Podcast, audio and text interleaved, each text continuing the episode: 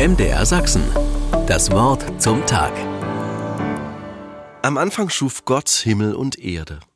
Und die Erde war wüst und leer, und Finsternis lag auf der Tiefe, und der Geist Gottes schwebte über dem Wasser. Und Gott sprach, es werde Licht, und es ward Licht.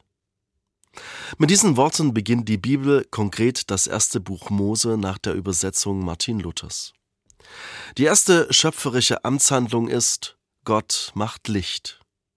Im Lichte der Tage entstehen danach Tag und Nacht, Himmel und Erde, Wasser und Land, Bäume und Blumen, allerlei Getier und am Ende der Mensch.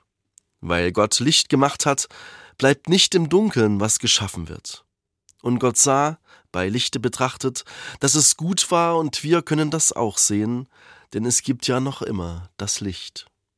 Der Dezember ist der Monat mit den wenigsten Stunden natürlicher Helligkeit.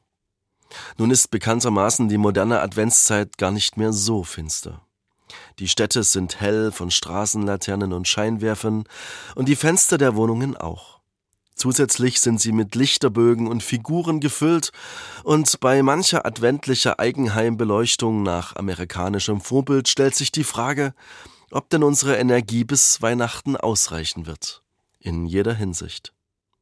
Ob es aber im Herzen hell wird, wer weiß. Es ist eine wichtige Symbolik, dass die Adventszeit in eine Zeit natürlicher Finsternis fällt. Und dass das sogenannte Kirchenjahr, also der Jahresfestkreis der Kirche, im Dunkel der Adventszeit beginnt.